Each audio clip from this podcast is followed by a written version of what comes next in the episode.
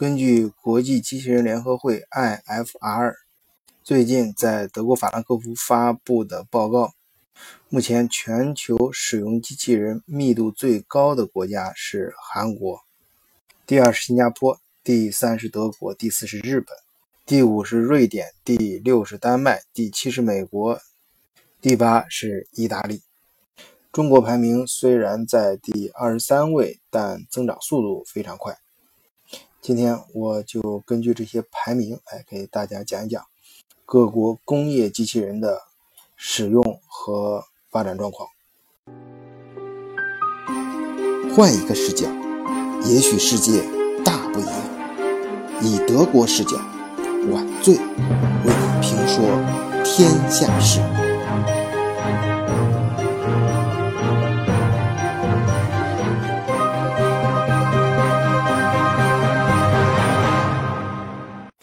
首先我们要明确，这一期节目主要讲的是工业机器人，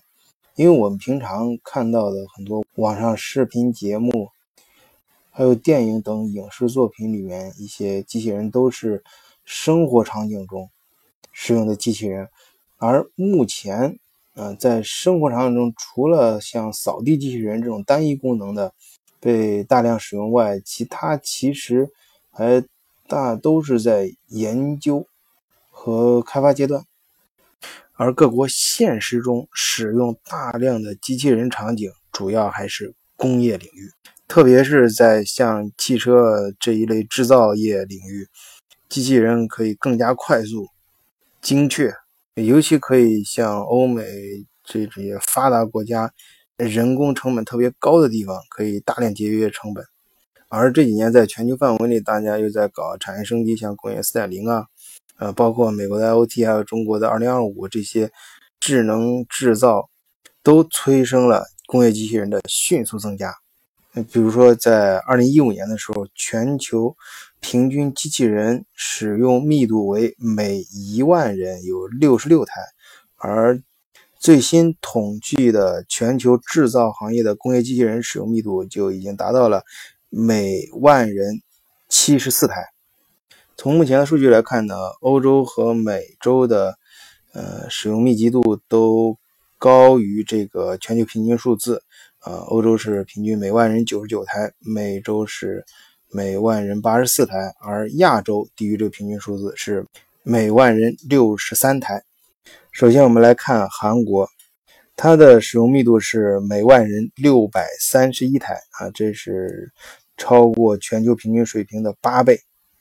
这我觉得跟韩国的经济特色有关。大家平时提到韩国的经济，我想，很容易就想到几个大型的企业。你比如说像电子业的，像三星电子、LG 这样；汽车方面有现代汽车、什么起亚，包括现代重工、斗山机械这种装备类的。而且他们还有一个特点，就是韩国这些大企业，它就是。过去这几十年啊，猛一下发展起来的，所以它非常的新。大家知道啊，这个工业机器人，不管是你自己造出来，还是你去买，你更新换代，往往都是这些大企业才用得起。你很小的企业或者过于落后、老旧的企业，他们是换换不起的，也用不起。而韩国这些大企业，一呃，他们普遍。呃，一使用这个工业机器人，他们在整个经济中的比重又非常大，所以就导致整个韩国工业机器人的使用密度排名一下就上来啊，成为呃全球排名第一。嗯，当然跟这个韩国本身的呃人的理念，还有呃它的技术基础和发展速度也也密不可分。但我认为韩国之所以目前能做到排名第一，主要就是这两个原因。第一，它的寡头经济特点；第二，就是相对来说，它的大型企业都比较新。这个新，我想再引申一点，就是它的这些大企业，当跟国际上其他国家大企业相竞争的时候，更愿意采用，呃，就或者说更敢采用，呃，比较新潮的思维和运作方式。好，我们再来看排名第二的新加坡。哎，我们前面提到过，像家用电器这一块儿。虽然可以看到很多，呃，一些视频或者是介绍啊、应用场景，包括科幻，嗯，这种感觉的一些宣传片。但是现实中啊，使用的还是非常有限，至少目前还没有发展到大批量使用的地步。除了个别的像扫地机器扫地机器人，但是生产这些产品的呃这种工厂里面，现在已经开始大量使用机器人。呃，这个就是呃机器人嗯工业机器人应用的一个非常重要的行业，叫三 C 行业。呃，当然，三 C 是一个缩写，指的就是电脑、通讯和消费性电子这一块。新加坡是非常的发达。哎，我相信朋友们也肯定在一些新闻短片上看到一些场景啊，就是制造芯片的那些地方，都是就很早的时候，就还不是这两年，就是，比如十年前啊，都可以看到一些工厂那种机器人手臂非常精密的、快速的操作。而嗯，新加坡在上一世纪就成为亚洲四小龙之一，就是因为它在这种制造业方面走的非常靠前，因为它在亚洲嘛，家电用的非常大，而它瞄准这个市场，自己这方面的产业，呃，又就发展的比较早，现在也是持续的啊，不断的更新换代，非常频繁。当然，它其他的像另外嗯两大产业，像旅游业啊，还有它的国际贸易，这都跟它的地理位置有关啊，这都一直发展都很好。但我想说的是，新加坡还有一个额外的特点，跟其他国家不一样，就是它的政府虽然不大，但是非常强势。大家知道，像做这种整个国家行业性的革新，政府在中间起推动作用是非常重要的。而新加坡由于它政府的力量很强，所以它持续的现在，嗯嗯，对他们本国的机器人产业的呃这种补贴和扶植力度是相当相当大的。好，我们下面再看第三名德国。提到德国，相信很多朋友都会想到一个词啊，或者一个企业叫库卡。看前年库卡被美的收购，闹的是沸沸扬扬啊。直到今天，德国都有很多说法。我现在回头看啊，像中国之所以对库卡这么感兴趣，主要出于两个原因：一是像最有名嘛，看中国人传统比对这种比较有名气的东西是非常感兴趣。熟悉机器人的朋友都知道啊，在全球最有名号、牌子最响的，嗯，有号称四大家族，其中之一就是德国的库卡。第二，我觉得中国人最感兴趣的就是它是集成商，它非常大。它集成什么意思？就是它是呃组装了各种零部件，在它这儿集成，嗯，做成终端产品，呃，这种呢，它就可以带动很多其他产业。可以设想一下，我相信，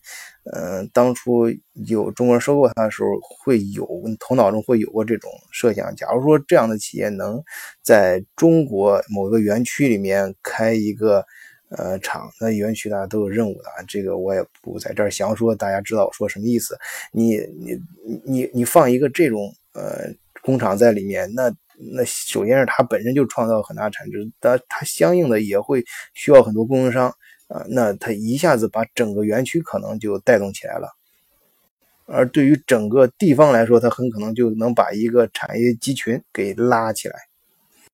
当然，刚才里面稍微说了一下啊，这个是当初最早的时候，相信是很多中国人的一个想象，但实际上收购之后呢，你库卡这里面条款是非常复杂和严格的，它能不能到中国去开厂，技术能不能到中国，这里面都是有严格的说法。但我在这里想说的，其实，呃，如果我们抛开前面两个，你不要去看最大，你也不要去想它是，呃，最能拉动整个经济。如果抛开这两个看，对机器人这个领域，呃，我觉得德国最强的是另外几家企业，呃，其中一个就是我个人啊最喜欢的 Festo，呃，汉语翻译叫费斯托。我之所以最喜欢它，因为它最科幻。大家肯定看到过网上有这样的视频，就是，呃，蝴蝶飞呀飞这样，还有小鸟在天空飞这种仿生类的啊，都是都是他做的最棒啊。那些视频基本上也都里面飞的那些机器鸟、机器蝴蝶啊，就基本上都是 Festo 的产品啊。当然那是呃，作为广告噱头啊，其实这家公司最强的是在于提供自动化的啊，在这种运动场景中的这种机器人的系统解决方案，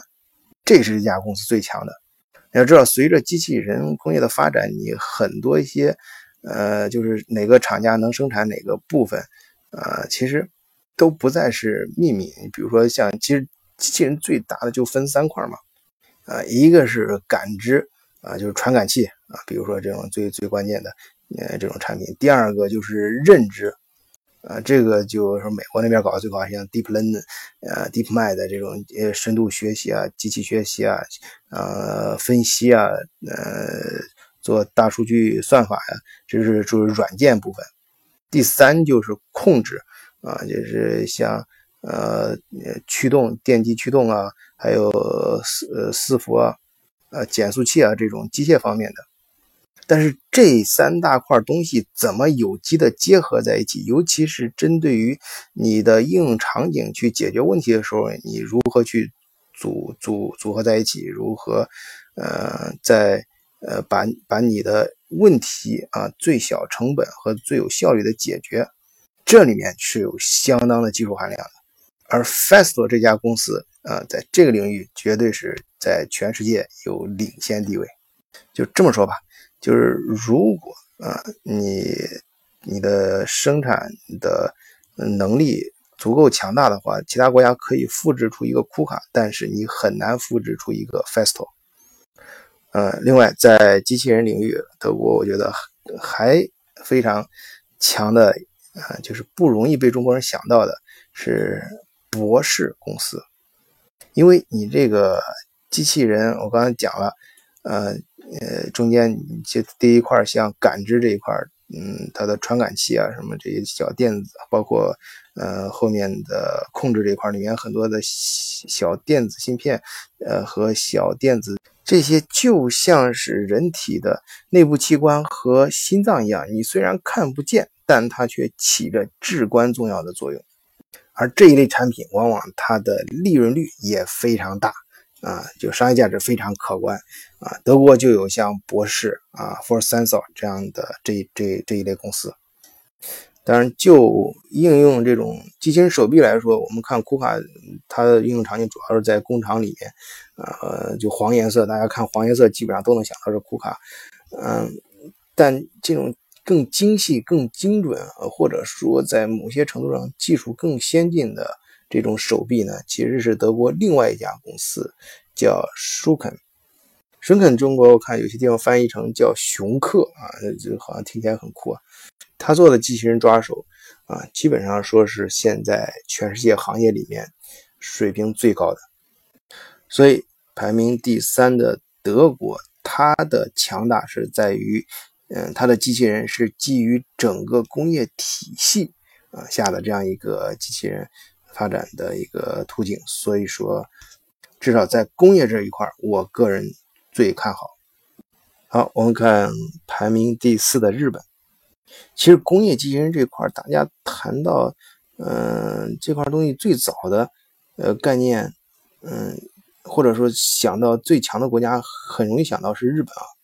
啊，事实上，它确实也是最强，尤其是，呃，你你你想，我刚刚说的全球名名头最响的四大家族，其中两个都在日本，呃，就是发那克和安川电机，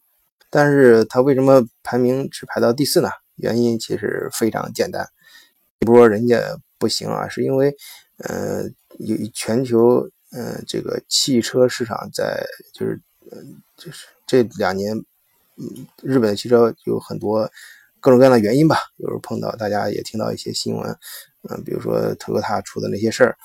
导致它的汽车生产的嗯产量呢在缩减，这种使用机器人的数量呢就减少，而呃日本呢，由于它考虑到整个全球嗯呃生产的这种资源配置，它有很多的厂。都往其他国家迁，那在这种结构的变化中，自然它的呃使用嗯地方也使用的数量在变少啊。注意啊，这里谈到的都是数量，不代表人家实际的实力和质量。